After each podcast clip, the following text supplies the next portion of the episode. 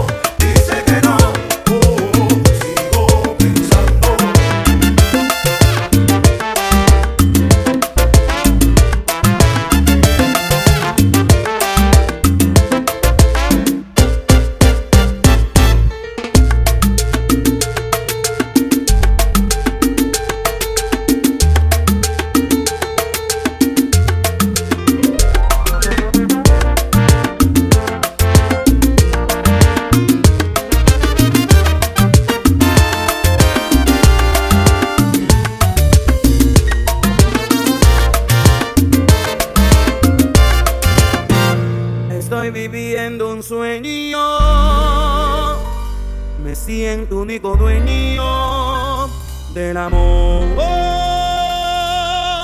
Una mía.